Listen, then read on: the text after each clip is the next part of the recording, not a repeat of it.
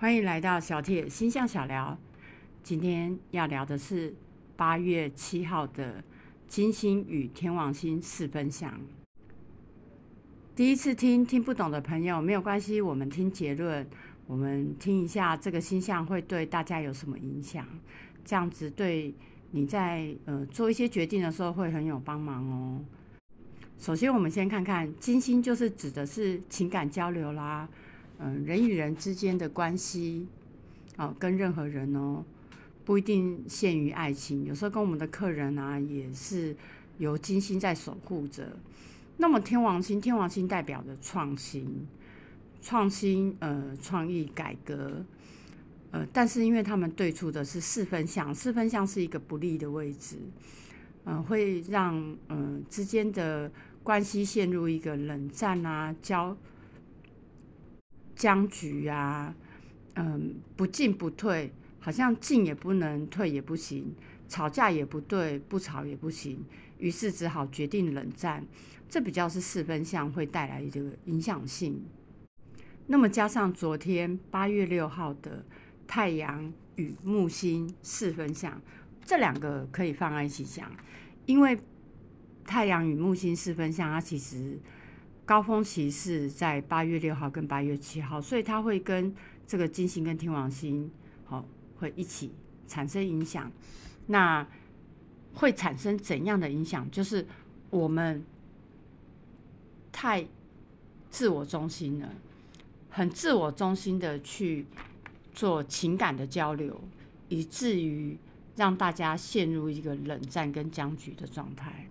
好，再说一次。这个星象这两天一样，前三天后三天，也就是这一个礼拜也要注意，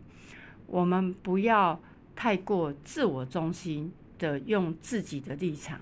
自己的想法，然后去跟别人做情感的交流，或者是言语的沟通，包括人际关系、爱情都是如此。因为这几个相位所表现出来的就是。太阳，我们可能会过分的认同自己的想法，而不太顾及别人的立场。那它跟金星，因为现在的太阳跟金星是几乎是一个合相的一个状态，所以会表现出我们在比如说感情里面，然后我想怎么样就怎么样，哦，照我的意思做。那这个样子当然就会很容易起冲突。但是这个是一个四分相，起冲突的是对冲，所以四分相未必会起冲突，而是会变成一种冷战，对方也选择不跟你呃继续交流，然后大家就僵持在那个地方，好像你先开口讲话也不对，我先开口也不对，好像谁先开口都不对，那就会困在当中，所以我们一定要注意哦，在跟人 交谈。沟通的时候要避免掉过分个人主义或者个人的想法。好，与人沟通的时候要注意避免掉，我们要尽量用比较客观的，并且要愿意去考量对方的立场，这样事情才会有结论，否则事情很难有结论哦。